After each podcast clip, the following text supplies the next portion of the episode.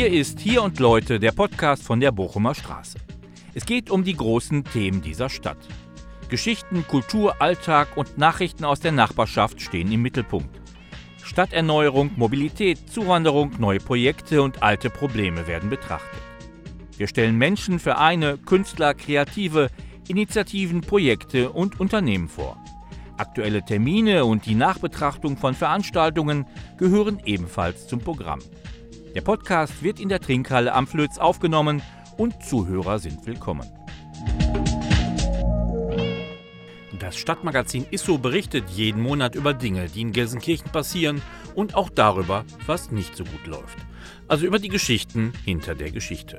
Heute erzählt die Redaktion, was im aktuellen Heft steht und was für die nächsten Ausgaben geplant ist.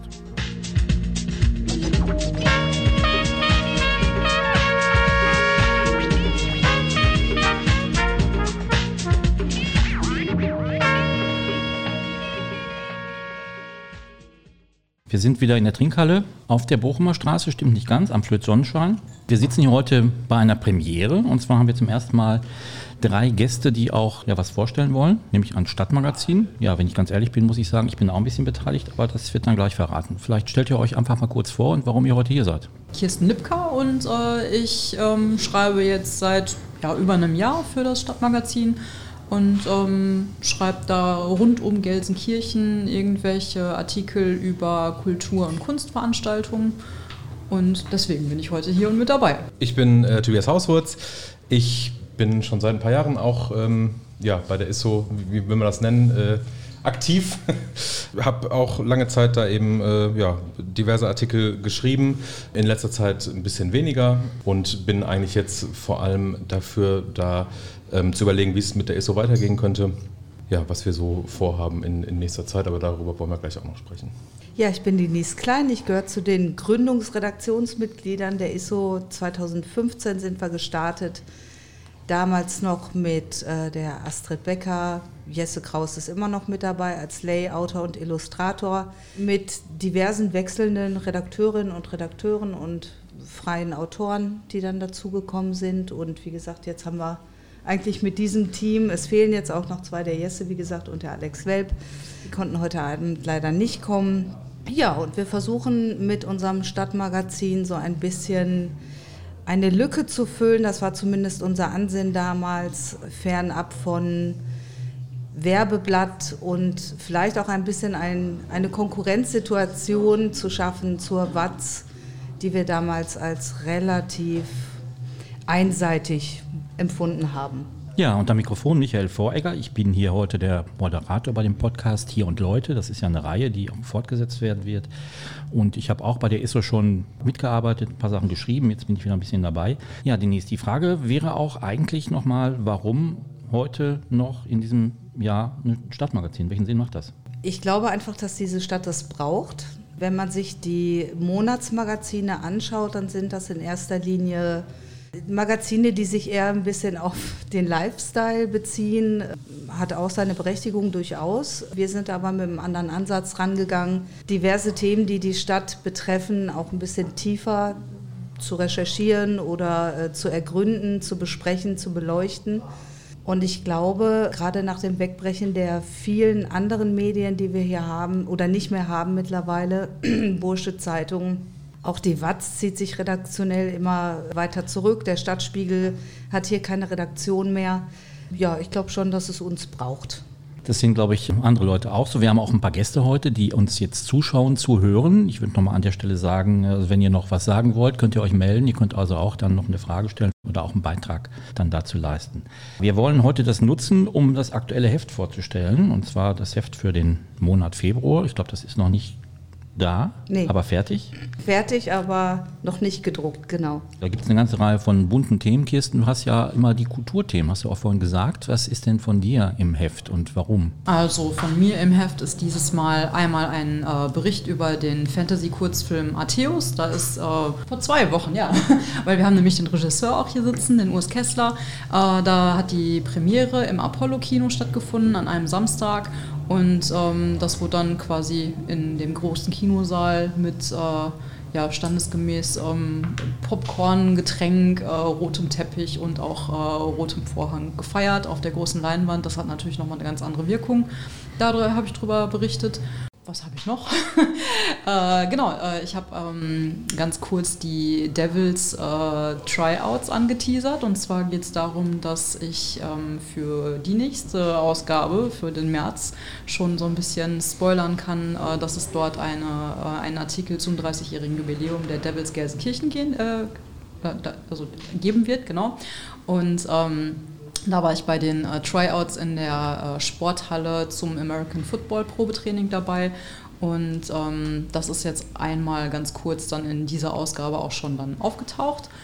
Für den Februar, weil es da einmal für die Ladies und für die äh, Männer halt irgendwie Probetrainings gibt. Ähm, und äh, eine eigene Sache, die ich dann diesmal halt auch so ein bisschen promoten dur durfte in der ISO, ähm, ist äh, der Artikel Generation Zentralbad. Und zwar geht es darum, dass äh, die Patricia Lenz, die äh, Archivarin beim Stadtarchiv ist, äh, am Institut für Stadtgeschichte hier im Wissenschaftspark und ich, wir haben uns zusammengetan und würden zu dem Rahmenprogramm Kommen Sie Ücken am 17. März äh, beitragen, dass wir eine Ausstellung zum Zentralbad machen.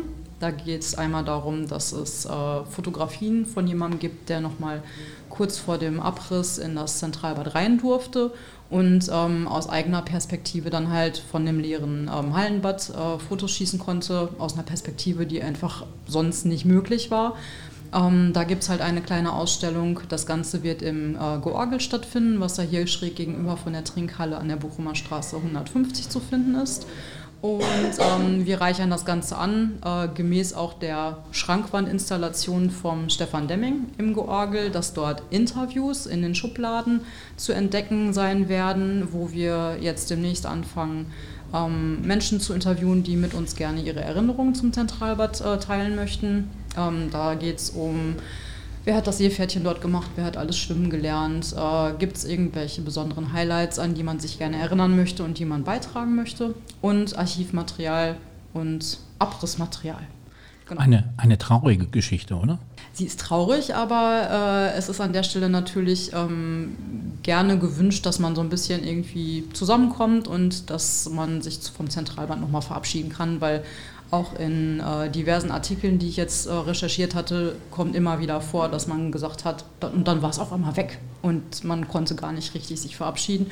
Und äh, diese Gelegenheiten wollen wir halt dort bieten. Mhm. Ein kleines Trauma, ne? Ja, da werden wir auch gleich nochmal was zu sagen, glaube ich.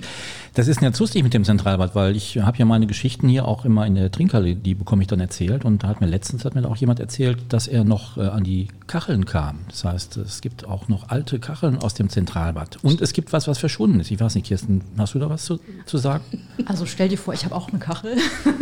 und da kann ich auch eigentlich nur bestätigen, äh, hier in der Trinkhalle ist es ganz nett, sich mit ähm, diversen Leuten zu unterhalten und man erfährt auf einmal äh, Dinge, gerade über das Zentralbad auch, äh, da, die hätte man nicht für möglich gehalten.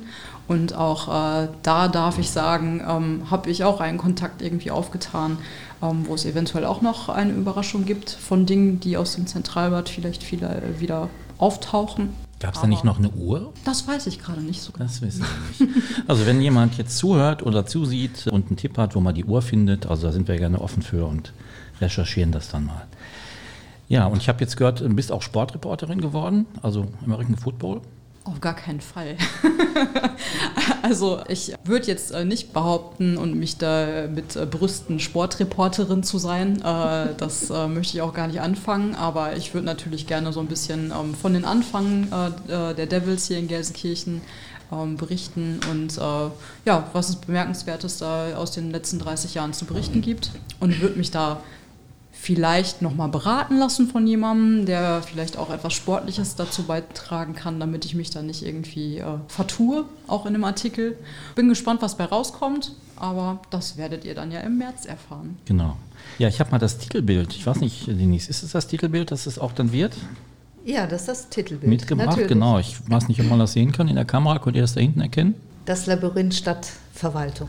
Genau, also Jesse hat das produziert. Das ist der Grafiker, der auch halt für das Layout zuständig ist. Den hätten wir heute auch gern begrüßt, aber ich denke mal, vielleicht gibt es ja die Gelegenheit beim nächsten Mal, dass er dazu kommt. Ja, Denise, ich glaube, das war dein Text, den du geschrieben mhm. hast. Das ist ein Labyrinth. Kann mal schauen, was da drauf steht. Da stehen so Sachen drauf wie Kompetenzgerangel, Krankenstand, Sachbearbeiter unerreichbar, Mittagspause, drei Monate Wartezeit. Warum ist das auf der Titelseite und warum ist das ein Thema? Ja, das war so ein sehr intrinsisch motivierter Artikel meinerseits. Ich denke, wie alle Bewohner dieser Stadt sammelt man so seine Erfahrungen, was Stadtverwaltung, Bürgerämter angeht. Und ich muss es wirklich runterbrechen. Also ich habe in vielen Gesprächen und auch in meiner Bewertung mittlerweile das Gefühl, dass, ähm, wie man so schön von Failed State spricht, irgendwie Gelsenkirchen mittlerweile eine Failed Town ist.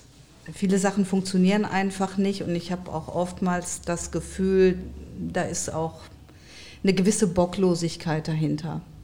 Also es gibt gar keine Fallhöhe mehr. Also wir sind da wirklich schon am Boden irgendwo aufgekommen. Und diese, dieser Artikel, den ich dazu geschrieben habe, der ist aus meiner eigenen Sicht auch ein bisschen anekdotisch und aus Gesprächen, tatsächlichen Gesprächen und Geschichten, die hier so passiert sind, die habe ich damit reingebracht.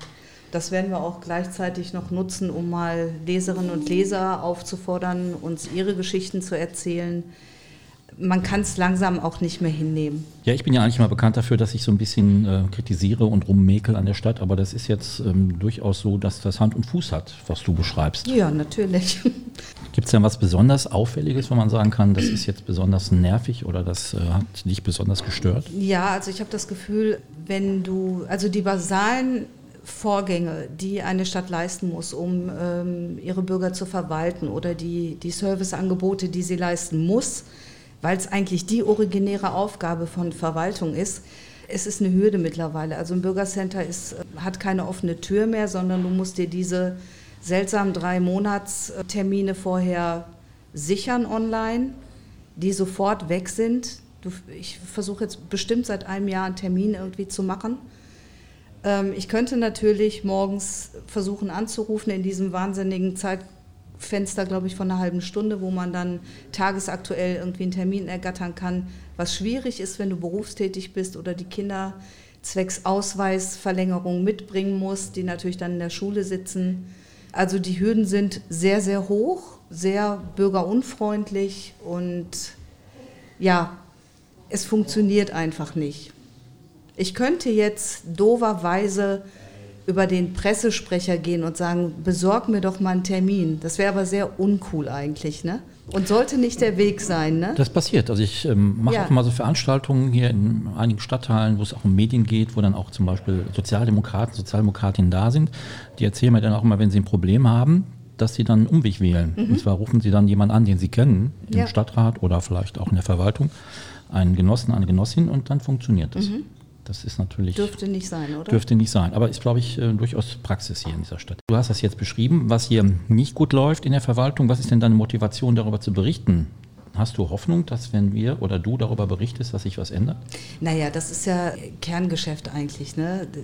Nicht darüber zu berichten, ist ja kein Weg wir müssen es ja irgendwo anstoßen und, und eine Stimme dann natürlich auch für die sein, die in den direkten Austausch gehen mit der Stadtverwaltung, aber kein Gehör finden. Deswegen halt auch der Aufruf äh, an die Leute, über uns da ihre Geschichten zu erzählen. Ja, eine prima Überleitung eigentlich, Tobias. Du hast auch was zu erzählen, was denn die Leute wollen. Es gab sowas wie eine Umfrage. Ja, es gab sowas wie eine Umfrage, die gab es schon im, äh, im Dezember letzten Jahres. Gibt es aber eine, eine, eine, Vorgeschichte zu, die man wahrscheinlich erzählen muss. Ähm, und zwar, ähm, dass dieses Magazin jetzt ja schon seit äh, ja, sieben Jahren, jetzt dann acht Jahren bald besteht.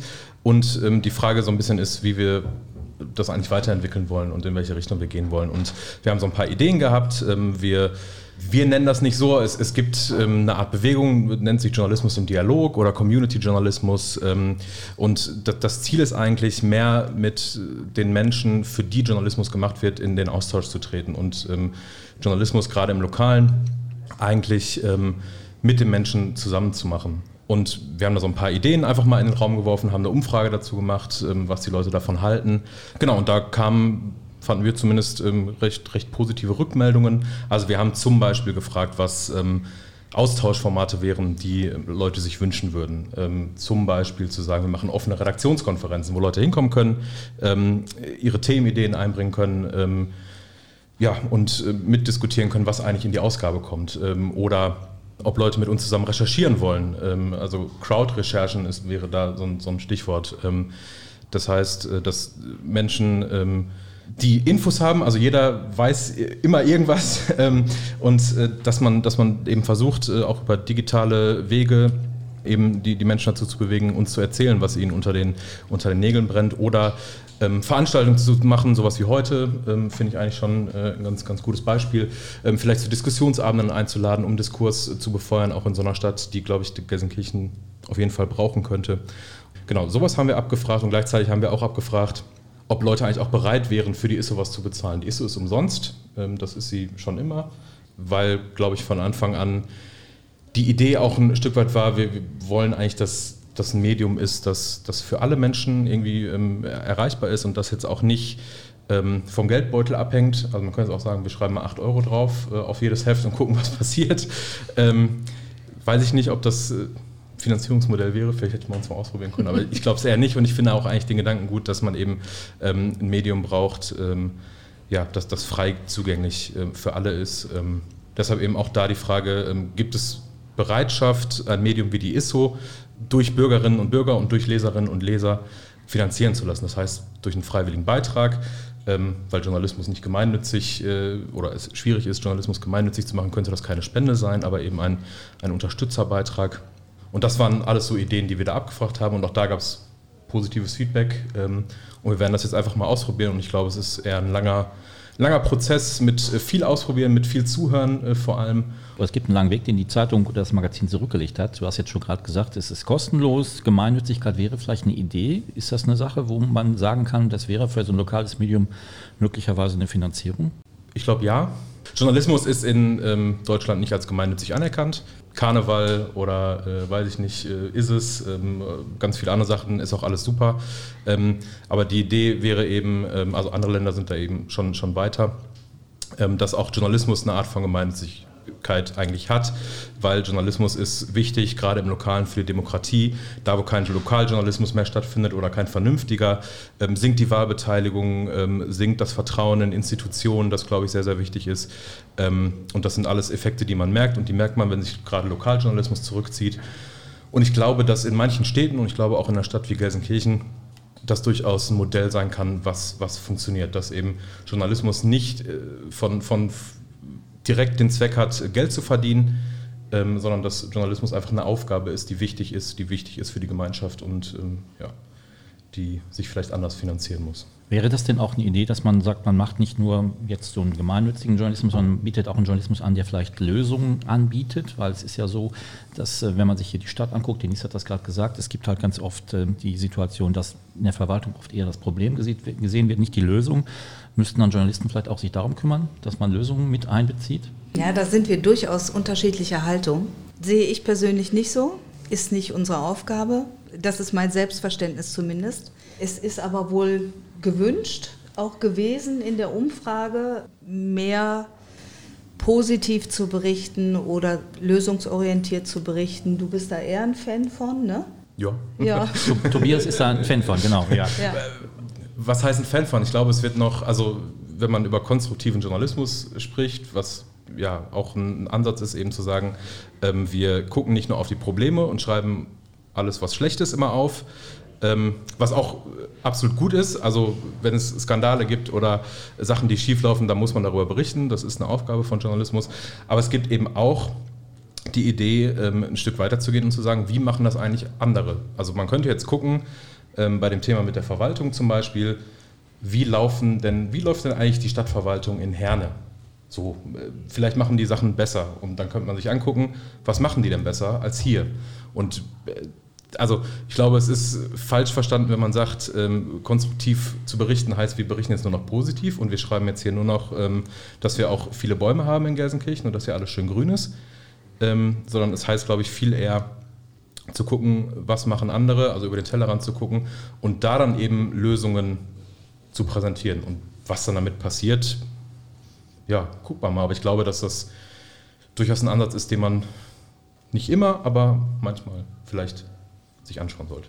Ja, da würde ich total mitgehen. Also dann habe ich das vielleicht auch ein bisschen falsch verstanden. Also ich sehe mich durchaus nicht in der Lage, irgendwelchen Leuten ihre, ihren Job besser zu erklären. Ne? Also das äh, habe ich da vielleicht fälschlicherweise ein bisschen verstanden. Durchaus genau zu gucken, schaut doch mal hier hin oder dahin, äh, da läuft es doch besser, auf jeden Fall.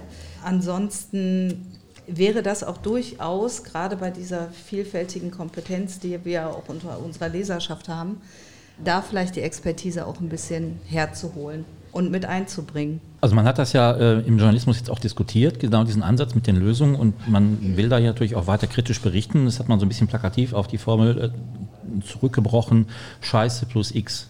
Mhm. Ja, also das, ne, was schlecht läuft, das klar, berichtet man und das X ist dann die Lösung vielleicht, auch recherchiert. Mhm. Ich habe ja auch in dem aktuellen Heft einen Beitrag drin, wo, ja, ich glaube, eine Lösung ist da jetzt auch nicht drin. Da geht es halt ums Fahrradfahren. Das ist ja auch so eine Sache in Gelsenkirchen, in dieser Stadt, was sehr schwer fällt. Das haben wir eigentlich jedes Mal hier, wenn wir auch einen Podcast haben, ist das, taucht das als Thema wieder auf. Ähm, ich habe darüber geschrieben, über den blauen Streifen in Buhr. Den kennen ja vielleicht einige auch. Ähm, das ist so eine Art Fahrradweg.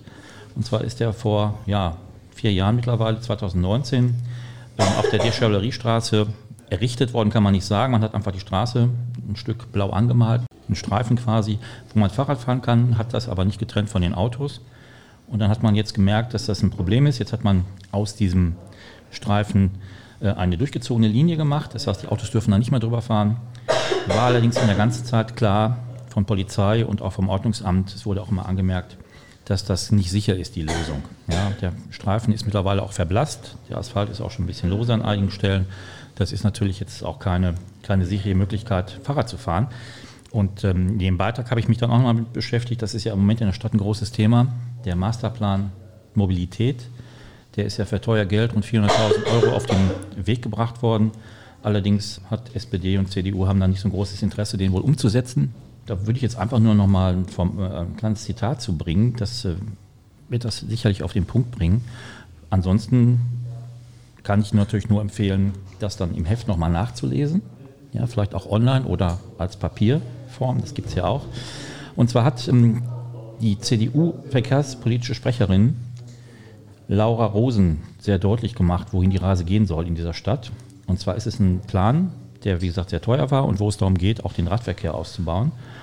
Und dann hieß es dort, das war jetzt das äh, Zitat von ihr, wir wollen einen Ausbau der umweltfreundlichen Verkehrsmittel das ist ja schon mal gut.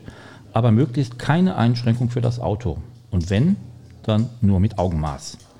Ja, also ich denke, das macht das sehr deutlich, wie hier auch äh, Politik teilweise aussieht. Ich weiß nicht, Tobias, war das auch Thema? Gab es auch in der Umfrage Vorschläge für bestimmte Themen, die noch stärker vielleicht bearbeitet werden sollten? Ja, die gab's. Du weißt aber jetzt nicht mehr welche. Nee, jetzt nicht, nicht mehr. Sah so aus. Ne, also es, es, gab nicht wirklich jetzt schon konkrete Vorschläge, was Themen sind, denen wir uns mal stärker annehmen sollten. Das glaube ich tatsächlich nicht, außer ein, zwei Vorschläge, an die ich mich gerade nicht mehr erinnern kann.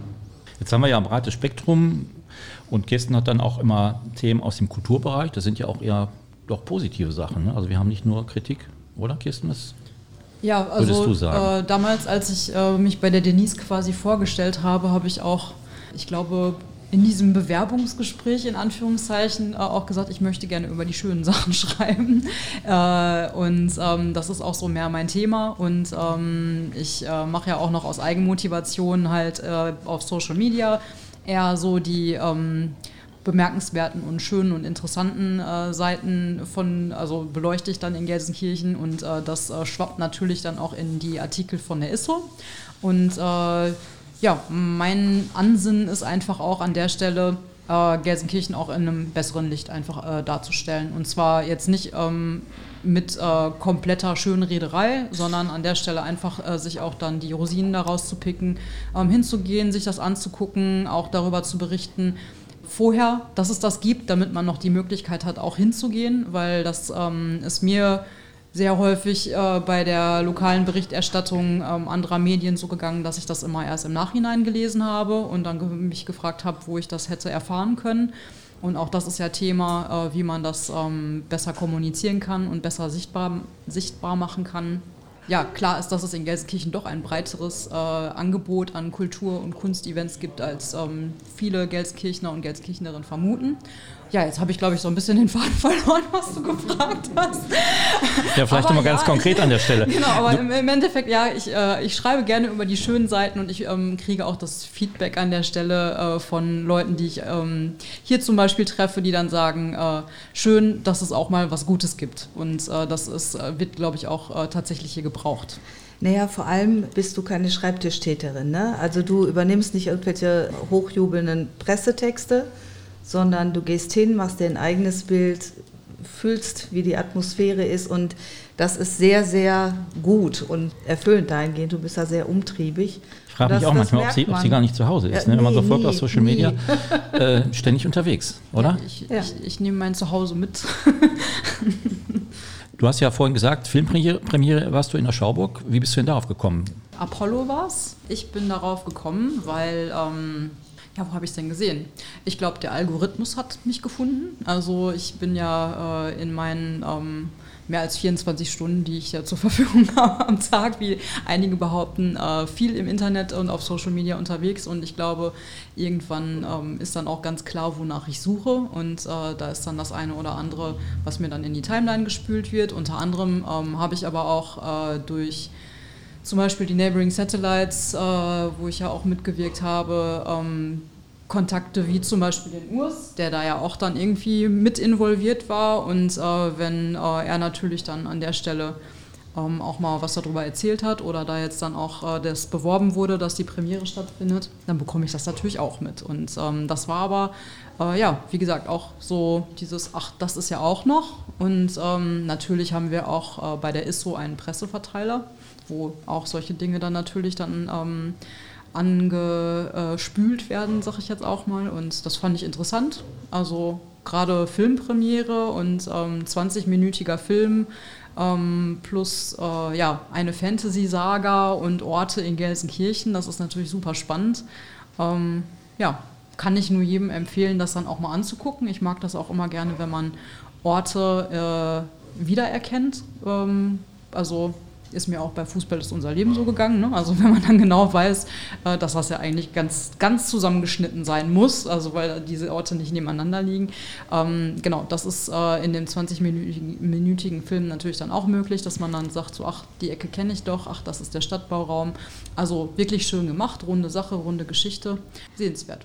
Ja, im aktuellen Heft gibt es auch einen Beitrag, das ist auch was Positives, und zwar äh, Zwischenraum. Da bist du, glaube ich, mit, nicht mit dabei. Jess hat das, glaube ich, geschrieben. Der Jesse hat Aber du hast das entdeckt. War da, du genau. warst auch da. Was ist das denn? Das ist ja auch ein Projekt, das ähm, durchaus vielleicht hier unten im Süden eine Rolle spielen könnte, sowas. Ja, auf jeden Fall. Und zwar, ähm, das ist der leerstehen oder das leerstehende Ladenlokal, wo äh, früher und sehr lange Zeit ja auch Egons Laden äh, drin war, in Buhr an der Hagenstraße, unmittelbar neben der Werkstatt und der Creperie. Das wird jetzt gerade bis zum 28.02. noch zwischengenutzt, ähm, sodass da im Prinzip ich glaube auch sogar schon, seit Egons Laden da raus ist, seit ein paar Monaten, immer mal wieder äh, dort Ausstellungen stattgefunden haben. Und das ist jetzt aber in festen Händen von dem äh, Mike Breilmann, der quasi auch als äh, Diplomdesigner ähm, das jetzt in die Hände genommen hat und auch das Vertrauen des äh, Inhabers hat, von äh, dem Kim Redlich. Den beiden ist halt einfach an der Stelle wichtig, äh, Gelsenkirchen und gerade Gelsenkirchen-Bur an der Stelle natürlich ein bisschen nach vorne zu bringen. Dem Kim, Kim Redlich äh, gehören auch noch äh, mehrere andere Immobilien auf der Hagenstraße und ähm, da ist so die Idee, äh, durch ähm, weitere Gastronomiebespielung und jetzt auch diese Initiative ähm, da eine Möglichkeit zu finden, um zum Beispiel jetzt mit diesem Label Zwischenraum ähm, bei weiterem Leerstand sofort reagieren zu können und zu sagen so, hallo Immobilienbesitzer XY, da ist dein Ladenlokal jetzt leer wie sieht's aus? Äh, möchtest du nicht aus unserem Pool von ähm, Menschen, die sich mit Kunst beschäftigen, Kreativschaffende äh, fischen und möchtest du jetzt Skulpturenmalerei oder oder oder in deinem leeren Ladenlokal für zwei Wochen, eine Woche oder wie auch immer äh, der Zeitraum dann sein wird, ähm, buchen? Da, und, das soll sich halt etablieren ähm, und würde natürlich dann für den Süden an der Stelle auch interessant sein, weil es als äh, Label ja nicht ort, ortsgebunden ist. Also es ist im Moment natürlich dann jetzt an der Hagenstraße 32 und ähm, in der kurzen Zeit, in der das jetzt aufgezogen worden ist, haben die wirklich jetzt auch so großen, großes Feedback und große Rückmeldungen und positive Rückmeldung bekommen, dass äh, da auch auf jeden Fall was ähm, draus entstehen kann, weil der Bedarf einfach da ist. Und nach dem Motto, Geld spielt keine Rolle, oder wie sieht man das? Soweit ich das mitbekommen habe, ist jetzt an der Stelle ähm, gar kein Geld da gewesen. Ähm, und äh, es ist jetzt auch keine Unterstützung beantragt worden, weil das einfach auch viel zu lange gedauert hätte. Aber man ist auch im Austausch, also auch mit dem Kulturreferat schon. Und ähm, ich denke, das wird jetzt äh, ein Test gewesen sein. Ist, glaube ich, auch in dem Artikel so beschrieben. Und ähm, man wird jetzt sehen, wie sich das entwickelt. Ja, also zugreifen. Ne? Wie gesagt, das ist ein spannender Beitrag. Das kann auch Strahlkraft haben, denke ich, auch in andere Stadtteile. Da haben wir, glaube ich, ganz schön Nachholbedarf. Das sollte ja auch weiter unser Thema sein. Gibt es denn schon einen Ausblick auf die nächste Ausgabe? Habt ihr da schon was vorbereitet, überlegt? nee, wir haben erst noch unsere Sitzung und also ich nicht, du ja, klar, aber ähm, du, Tobias? Hast du schon nee. was? Nee. Ich habe was. Ach ja. Die Fleißigen hier wieder. Ja, ist aber noch nicht fertig. Also wir haben das ja gerade schon drüber gesprochen, über die Grube, die in der Stadt jetzt auch nicht sehr schön ist. Die große Grube, wo mal das Zentralbad stand. Das sollte nochmal ein Thema sein, weil da gibt es eine ganze Reihe von Dingen, die nicht so gelaufen sind, wie man sich das vorstellt. Und ich glaube, es ist ja auch so, dass im März äh, endgültig da eine Entscheidung gefällt wird, weil es sollte ja an diese Stelle die Polizeiakademie kommen. Die wird jetzt wohl nach Herne gehen. Und ähm, der Investor hier für Gelsenkirchen hat dann nochmal gegen geklagt, gegen die Entscheidung. Und im März ist dann das Urteil zu erwarten. Und dann ist natürlich spannend zu sehen, ja, was macht man mit der Grube? Habt ihr eine Idee, was man mit der Grube machen sollte? Schwimmbad bauen. Ah, das ist originell. Das wäre ja. total die super Idee. Ne? Also Brauchen wir uns nicht drüber zu unterhalten. Ich bin sehr gespannt, was du darüber schreibst. Ich auch, ja. Also ich versuche auch mal, vielleicht kann man da noch mal so ein bisschen einen kleinen Einblick äh, bekommen, wie so eine Arbeit aussieht. Also ich versuche auch immer dann von der Stadt oder von den Stadtwerken Informationen zu bekommen. Das ist mitunter schwierig, ja. Also das ist jetzt hier nicht so wie in anderen Städten. Da wären wir auch wieder beim Ausgangspunkt eigentlich, Verwaltung. Das heißt, es dauert lange, es wird versucht, bestimmte Sachen halt nicht so äh, mitzuteilen. Da muss man halt schon sehr hartnäckig sein und ja, eigentlich macht mich das immer misstrauisch. Also wenn mir jemand nicht antwortet auf eine einfache Frage, dann werde ich das misstrauisch. Das ist die Taktik der Zermürbung. Genau das. Das klappt bei uns aber nicht. Dann würde ich jetzt nochmal ähm, auf ein anderes Projekt hinweisen. Das ist ja auch so, es gibt ein Newsletter, Kirsten, ja. mit Programm. Ich habe ja immer gedacht, das ist jetzt vielleicht zum einen so ein klassisches Medium nicht so interessant, ja. Aber du hast das jetzt schon wie oft gemacht? Fünfmal. Fünfmal. ja. Also über Veranstaltungen und äh, ich bin auch immer überrascht, wie viel da drin ist. Wie bist du auf die Idee gekommen und warum auf so ein klassisches Medium und was hat das mit der ISO zu tun? Drei Fragen auf einmal, das ist eigentlich nicht Journalismus, aber okay, du schaffst das. Im Prinzip mache ich das äh, mit den Terminen ja schon seit zweieinhalb Jahren selbst, also aus Eigeninitiative.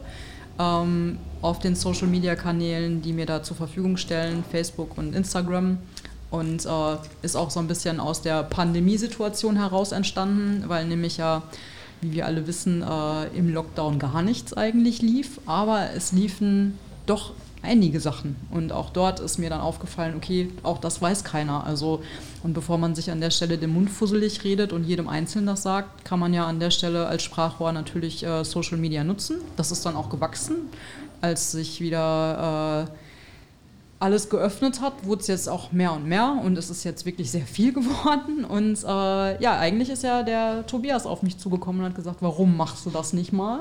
Vielleicht hat er da Potenzial gesehen und äh, dann haben wir das einfach mal ausprobiert. Und äh, ja, jetzt sitze ich äh, wöchentlich dort und versuche dann nochmal aufzuhübschen, was ich eh die ganze Zeit immer schon screenshotte und teile und reposte und in Stories packe und versuche auch immer so ein Gesamtbild irgendwie von Gelsenkirchen irgendwie zu transportieren, weil es gibt in Resse was, es gibt in Buhr etwas, es gibt in Scholven Termine, also einen vielleicht.